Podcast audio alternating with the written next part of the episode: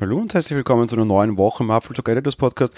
Wir sprechen heute wieder, wie so häufig in letzter Zeit am Montag, um über, also über unsere Umfrage der Woche. Und wir haben letzte Woche zur Apple Glass gefragt. Wir befinden uns aktuell in so einer Art Corona-Sommerloch. So gefühlt werden wir jetzt irgendwie von der Corona-Phase direkt zum Sommerloch übergehen. Es ist ein Jahr, in dem vor allem irgendwie Gerüchte unter Anführungsstrichen sehr stark firmieren. Apple stellt zwar immer wieder neue Produkte vor, trotz allem nimmt, sieht so ein bisschen so aus, als wäre die Welt ein bisschen auf Atempause, ist durchaus ja auch gut und berechtigt, aber eben es ist halt dementsprechend auch Hochsaison für ja, Gerüchte, beziehungsweise diverse Leaker nutzen halt die Zeit und die Plattformen auch dafür einfach, um ihre Gerüchte unter die Leute zu bringen. Aktuell überschlagen sich die Meldungen zu Apple Class und am Ende war es eigentlich selten so wie jetzt.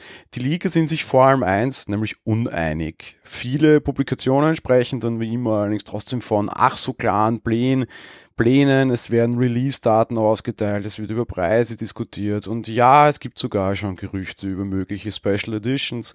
So soll ja angeblich eine Heritage Edition der Apple AR-Brille kommen.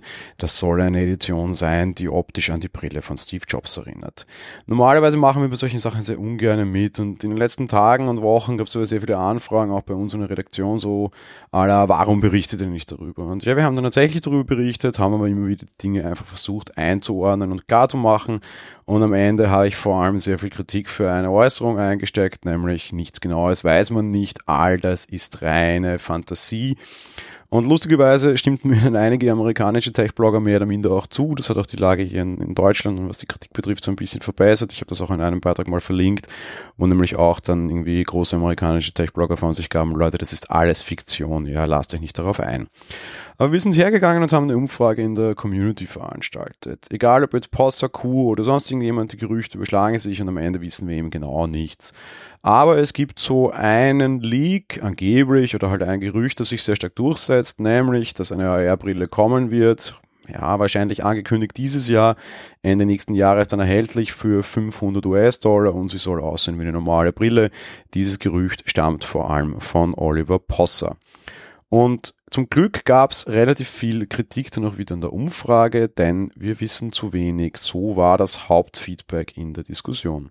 Und ja, genau das stimmt natürlich. Trotz allem hat die Umfrage sehr viel Interesse erzeugt. Ich darf euch auch sagen, es war die stärkste Umfrage, was die Teilnehmerzahlen betrifft, die wir in letzter Zeit hatten.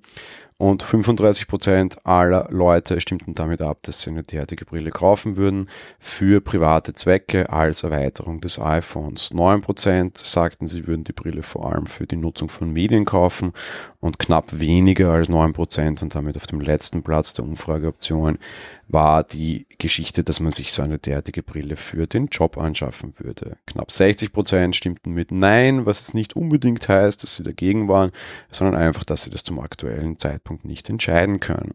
Eine Diskussion, die daraus dann sehr schnell losbrechen kann, wird die Brille damit zum Flop? Natürlich nicht. Einerseits zeigt dieses Ergebnis sehr schön die Grenze zwischen Science Fiction und Realismus.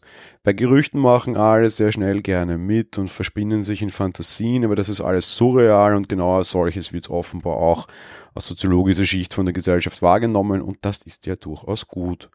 Mit der Umfrage haben wir, und das war ein kleines Experiment von mir an euch, ich hoffe, ihr seid nicht böse deshalb, genau eine Wand durchbrochen, weil damit wird es nämlich realistisch weg von den Fantasien, weg von den Gerüchten hin zu einer tatsächlich echten Frage, würdet ihr so ein Teil kaufen?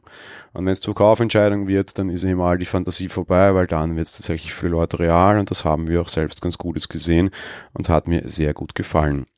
40% aller Apple-Fans bei uns sagten, sie würden so eine Brille anschaffen, wenn man alle Kaufgründe zusammenfällt.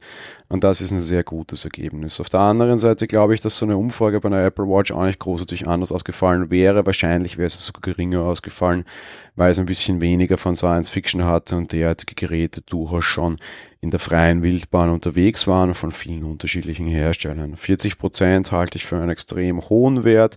Natürlich werden wir erst sehen, wie es dann soweit ist, wenn es denn dann soweit ist. Und ja, das wird noch einige Zeit dauern.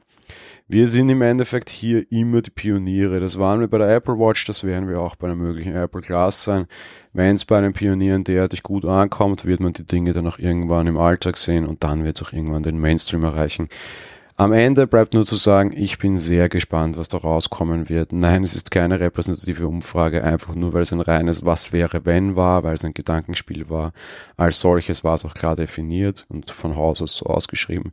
Ein sehr spannendes für mich und in dem Sinne auch immer vielen Dank dafür, dass ihr an all unseren Umfragen teilnehmt. Das war's für die heutige Folge. Wir hören uns dann morgen wieder. Bis dahin. Ciao.